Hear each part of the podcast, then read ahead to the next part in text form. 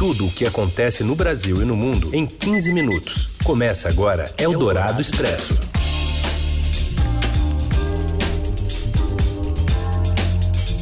Olá, seja bem-vinda, seja bem-vindo. Está começando mais uma edição do Eldorado Expresso, trazendo para você as principais notícias desta segunda-feira, bem no meio do seu dia. Estamos ao vivo no FM 107,3 da Eldorado e já já também vira podcast em parceria com o Estadão. E nós vamos aos destaques. E nós vamos aos destaques desta segunda, 5 de outubro. Jair Bolsonaro se reúne com o presidente da Câmara, Rodrigo Maia, em busca de soluções para o orçamento e o novo programa social do governo, o Renda Cidadã. O vice-presidente Hamilton Mourão diz em entrevista à Rádio Eldorado que a política ambiental brasileira sofre ataques internacionais por questões ideológicas. E ainda a saúde de Donald Trump, internado com Covid, e o impacto da doença do presidente na eleição americana. Eldorado Expresso. Tudo o que acontece no Brasil e no mundo em 15 minutos. O presidente Bolsonaro defendeu hoje os encontros com autoridades do Legislativo e do Judiciário e a indicação dele para o STF. Ele teve uma agenda de encontros no fim de semana e outra hoje cedo. A Emily Bank traz mais informações direto de Brasília. Oi, Carol, Heisen. Essa segunda começou com um café da manhã fora da agenda oficial do presidente Jair Bolsonaro, no Palácio da Alvorada, com o presidente da Câmara, Rodrigo Maia, o senador Márcio Bittar e o ministro do Desenvolvimento Regional, Rogério Marinho. Esse encontro, que não incluiu o ministro Paulo Guedes da Economia, ocorre em meio ao impasse fiscal sobre o financiamento do programa Renda Cidadã, que segue ainda sem uma fonte de financiamento definida. Também ocorre na esteira da ressaca de alguns desentendimentos no governo na semana passada, como a troca de acusações entre Maia e Guedes e também entre o chefe da economia e o ministro Rogério Marinho. Na sexta-feira, como a reportagem do broadcast mostrou, Marinho disse para economistas numa videoconferência que é preciso encontrar uma forma de viabilizar o renda cidadã, mesmo que para isso seja necessário flexibilizar o teto de gastos. Em resposta, Guedes afirmou que caso essas críticas fossem verdadeiras, Marinho seria então despreparado, desleal e fura-teto. No meio desse impasse, o renda cidadã segue sem definição concreta sobre seu financiamento. O programa deveria ser incluído na PEC emergencial, que é relatado por Márcio Bittar, um dos presentes nesse café da manhã de hoje, e ele também é relator do orçamento. Bittar tem recebido conselhos do ministro Marinho, que defende tirar o novo programa do teto de gastos. Nesse encontro de hoje, o Maia teria defendido a necessidade de corte de despesas e justamente insistido na manutenção do teto de gastos. Essa também é uma defesa do ministro Guedes, mas que na semana passada teve esses desentendimentos com Maia. Na saída do Alvorada, em conversa com os apoiadores hoje, Bolsonaro falou sobre o café da manhã, justificando que é Maia que controla a pauta na Câmara. Ele não deu detalhes sobre o encontro, mas disse que deve sancionar possivelmente amanhã o projeto que alterou o Código de Trânsito Brasileiro, que aumenta, por exemplo, a validade da carteira de motorista. Por que eu tomei café agora, quem sabe? O Rodrigo Maia. Cadê? Tô errado? Não. Quem é que faz a pauta na Câmara?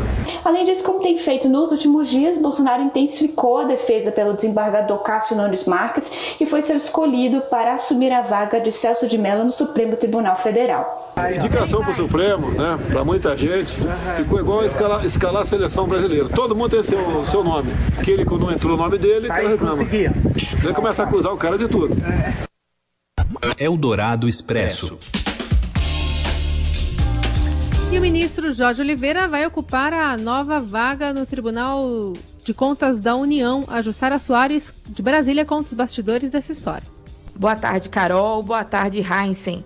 O presidente Jair Bolsonaro decidiu indicar o ministro-chefe da Secretaria-Geral da Presidência, Jorge Oliveira, para ministro do Tribunal de Contas da União, o TCU. A informação foi confirmada ao Estadão por dois ministros do governo.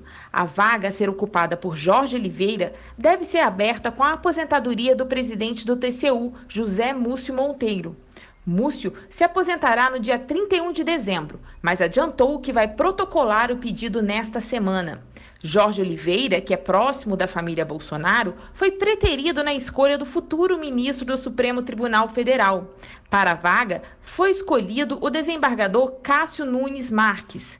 Para ficar com a vaga do TCU, o nome de Jorge Oliveira precisa ser aprovado pelo Senado. Primeiro, passa por uma sabatina na Comissão de Assuntos Econômicos. Em seguida, o nome é avaliado pelo plenário. O salário bruto de um ministro do TCU, que é um cargo vitalício, é de 37 mil reais. Esse valor não inclui os penduricalhos, como auxílio alimentação, ressarcimento com gastos de saúde, entre outras vantagens. Com a ida de Oliveira, Bolsonaro terá que indicar um novo ministro da Secretaria-Geral. O mais cotado é o secretário especial de Assuntos Estratégicos, Almirante Flávio Rocha. Eldorado Expresso. O presidente dos Estados Unidos, Donald Trump, pode ter alta ainda hoje cumprir o restante da quarentena na Casa Branca. A possibilidade é avaliada pela equipe médica, apesar de Trump ter necessitado por duas vezes de suporte de oxigênio.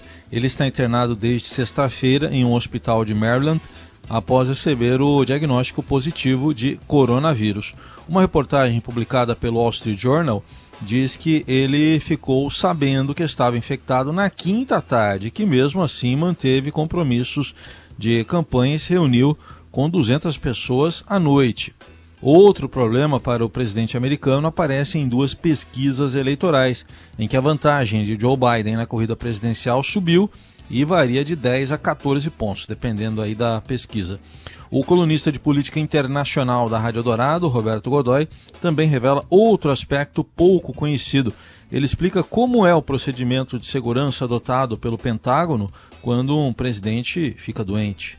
Decidiu-se criar um protocolo que é muito discreto, ele não tem, um, não tem uma estrutura, ele acontece meio que naturalmente e ele vai mudando de nome. No caso do Trump, nesse momento, ele é o POTUS, POTUS Condition. Vamos lembrar que POTUS é o nome de código do, do presidente, o nome de código oficial. Esse codinome também vai mudando dependendo da, da operação, da missão, do dia, da viagem. E aí o POTUS Condition é, o que, que ele faz? Ele eleva não exatamente um ponto, mas ele é, é como se eh, de repente todo mundo dissesse assim, amigo, fica esperto. E na prática o que significa isso? Toda a estrutura militar americana entra nesse esquema de ficar esperta, prestando atenção nas coisas. Né? Se acredita que no mundo inteiro cerca de 88, cerca de 80 mil tropas, né? 80 mil soldados, homens e mulheres, entrem nesse processo, envolvendo inclusive as tripulações de, dos porta-aviões. Eldorado Expresso. O vice-presidente e chefe do Conselho Nacional da Amazônia Legal, Hamilton Mourão, repetiu que o país tem sofrido ataques internacionais por causa de uma questão ideológica contrária ao presidente Jair Bolsonaro a respeito do que está acontecendo efetivamente. Mourão e o governo têm sido pressionados por diversos setores, entre eles o agronegócio, fundos internacionais, ONGs e órgãos legislativos, para conter os incêndios florestais históricos que acometem a região da Amazônia e o Pantanal. É, nós vivemos hoje um choque ideológico no mundo. Na minha visão, existe muito mais um ataque ao país na pessoa do presidente Jair Bolsonaro, né, pelas questões ideológicas, do que pelo que está ocorrendo efetivamente. Em entrevista à Rádio Eldorado, Mourão afirmou que, segundo dados do IBGE, entre 2000 e 2018 foram desmatados 269 mil quilômetros quadrados da floresta amazônica, mas ninguém reclamou. E todo mundo ficou em silêncio rádio, não tinha ninguém reclamando nesse período. Por que, que só estão reclamando agora? Agora está pior? Não. Entretanto, Mourão deixou de ressaltar que o estudo do INPE aponta uma desaceleração nas perdas das áreas naturais do país entre os anos 2000 e 2018, revertida durante o governo Bolsonaro. Entre as propostas para custear obras da infraestrutura e ações direcionadas ao desenvolvimento sustentável, o governo analisa usar recursos de doações privadas. Mourão classifica como excelente a sinalização de investimento de cerca de 100 bilhões de dólares na Amazônia feita pelo candidato à Casa Branca Joe Biden. No entanto, não resolveria o problema na visão dele. Ele impacta no teto de gasto. Então não adianta eu jogar por um bilhão de reais dentro do nosso orçamento federal vindo de doações, porque ele impacta o teto. Eu tenho que tirar para o outro lado esse mesmo um bilhão que entrou. Essa é a situação que nós vivemos hoje. Então, na minha visão, o financiamento hoje ele é muito mais do setor, da visão do setor privado direto, né, na, em projetos né, que sejam execuíveis nessa área aí do desenvolvimento. Mourão ainda defendeu o gasto previsto de 145 milhões de reais para um novo satélite para que faça o monitoramento da devastação da floresta, o mesmo trabalho que o INPE hoje já desempenha. Segundo Mourão, o investimento é questão de soberania, porque as imagens usadas são cedidas e não de propriedade do país. Alegou ainda se tratar de estudos a fusão do ICMBio e do IBAMA, além da criação da Agência Nacional de Monitoramento. De acordo com o vice-presidente, o país não quer trazer nenhum grupo estrangeiro específico para explorar a Amazônia. Essa entrevista na íntegra está disponível no site da Rádio Dourado. Eldorado Expresso. O estado de São Paulo inicia campanhas de vacinação contra a polio e outras doenças. A Paloma Cotes traz mais detalhes. Olá, ouvintes da Rádio Eldorado. Começa nesta segunda-feira, em todo o estado de São Paulo, uma campanha de multivacinação voltada a crianças e adolescentes. A campanha é focada na imunização contra a poliomielite e também estarão disponíveis outras 14 vacinas que combatem 20 doenças, entre elas sarampo, rubéola e cachumba. A campanha vai até o dia 30 de outubro e, de acordo com o governo do estado, tem como objetivo atualizar a carteira de vacinação de crianças e adolescentes entre 0 e 14 anos de idade. Contra a polio, a meta do Estado é imunizar 95% de um total de 2,2 milhões de crianças com idade entre um ano e menores de 5 anos. De acordo com o secretário estadual da Saúde, Jean Gorenstein, a imunização dessa população contra a polio está em apenas 78% no estado. Já a campanha de multivacinação é focada na atualização de carteiras vacinais de crianças e adolescentes. Vão ser oferecidas diversas vacinas contra 20 doenças, entre elas BCG, rotavírus, pentavalente, hepatite B e outras. Somando todos os tipos de vacina, serão mais de 5,2 milhões de doses distribuídas nos mais de 5 mil postos do estado. O dia D dessa campanha vai ser realizado no dia 17 de outubro, com os postos abertos aos sábados. Você ouve Eldorado Expresso. Seu dinheiro em ação. Os destaques da Bolsa. Hoje com a Julia Viltin. Tudo bem, Julia? Boa tarde. Boa tarde, Carol. Boa tarde, Heisen. Tudo bem? Boa tarde. Tudo certo. Falar um pouquinho sobre a cotação da Ibovespa. Está em alta, operando inspirada em quê? É, Carol, hoje o Ibovespa está subindo bem aí, né? O, os mercados no mundo todo no azul. Agora há pouco o Ibovespa estava subindo aí 1,53% aos 95.457 pontos. E o dólar também está tendo uma trégua, caindo aí mais de 1% agora a R$ 5,60. A influência é mesmo do exterior, né? As bolsas americanas é, também estão operando no azul, operaram no azul aí toda a manhã, é, muito animadas aí com é, o estado de saúde positivo do presidente Donald Trump, que deve receber alta do hospital ainda hoje, ainda nessa segunda-feira. Né? O Trump foi internado com Covid-19 na última sexta, é, foi para o hospital, saiu, mas agora ele permanece internado e deve receber alta ainda hoje, Carol. Ô, Júlia, além da situação de saúde aí do Donald Trump, tem questões políticas e econômicas também nos Estados Unidos a, a, animando os investidores? Isso mesmo, Heisen. A gente teve aí alguns dados econômicos positivos nessa segunda-feira e também sinais aí de acordo, finalmente, entre democratas e republicanos por novos estímulos fiscais aí nos Estados Unidos, que também estão animando os investidores hoje.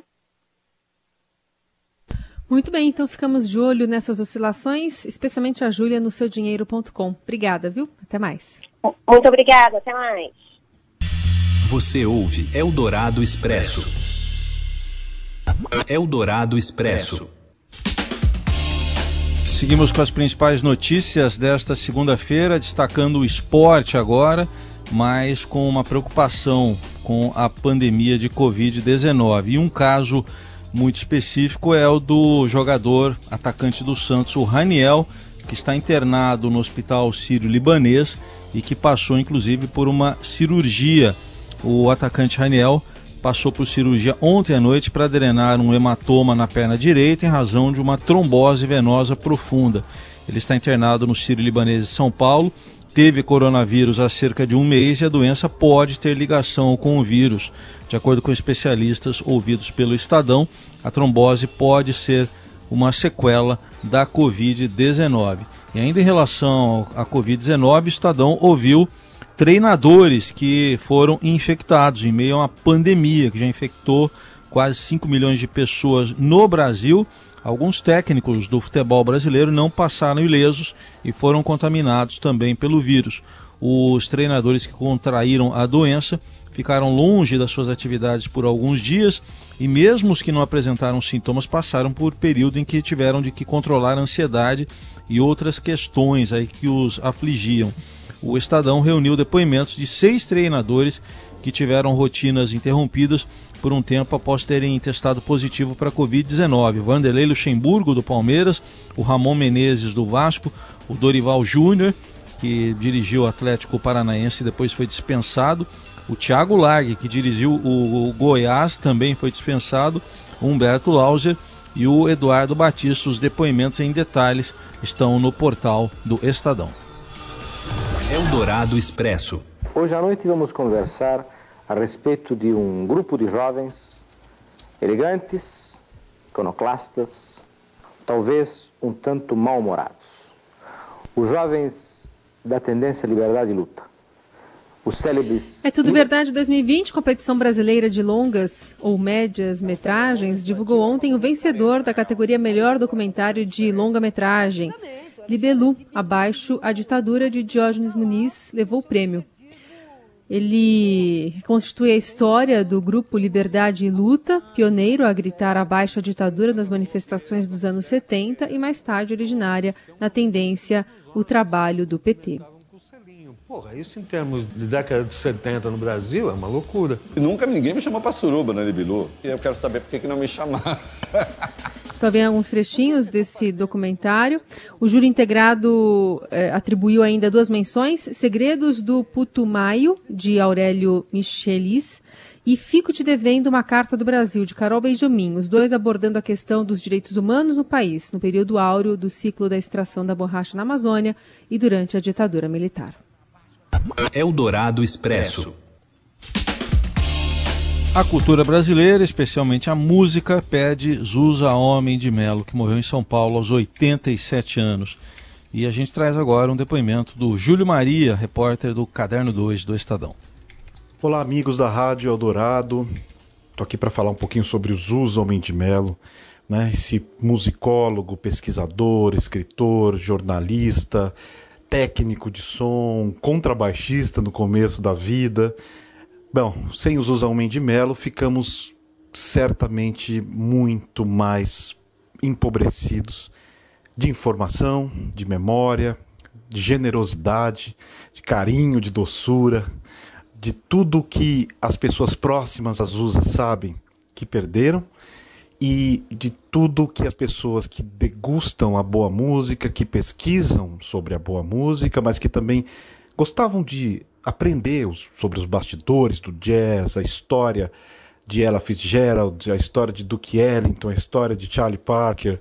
E no Brasil, né, sobre bossa nova, sobre música popular brasileira, Zusa estava com Elis Regina em momentos importantes da sua carreira, Zusa estava com o João Gilberto, acabou de fazer, havia acabado na terça-feira última, colocou ponto final na biografia do João Gilberto, que deve sair muito em breve. E se foi, partiu Zusa e a gente, é, puxa, a gente pode lamentar, a gente tem que lamentar, mas a gente tem que seguir, né? Seguir um caminho que o Zusa deixou, esse caminho dessa generosidade imensa, dessa bondade que esse homem tinha, que eu presenciei várias vezes, não só diante de pessoas importantes como Inton Marsalis, que reverenciava os de Melo, ou como Egberto Gismonte, ou como tantos músicos brasileiros, mas diante de pessoas comuns, do garçom, da, do restaurante que ele gostava de ir ao lado da casa dele, né, dos motoristas que o conduziam. Zusa era um grande homem. Se foi um grande homem, a gente está realmente uh, carente né, de uma pessoa incrível e de um super musicólogo. De um homem que realmente vai deixar muita saudade. O que nós temos que fazer é seguir esse caminho, seguir esses ensinamentos que o Zusa deixou para os jornalistas, para os radialistas, para os musicólogos, para os pesquisadores, mas também para qualquer um que queira ser um bom ser humano. Tá bom? Um grande abraço, até logo. Eldorado Expresso. E com essa homenagem aos José Almeida de que também está estampada nos cadernos, né, nas páginas do Estadão, dentro do portal, a gente encerra o Eldorado Expresso desta segunda-feira, abrindo a semana. Para você, uma ótima segunda. Voltamos a nos falar e ouvir aqui também no podcast amanhã.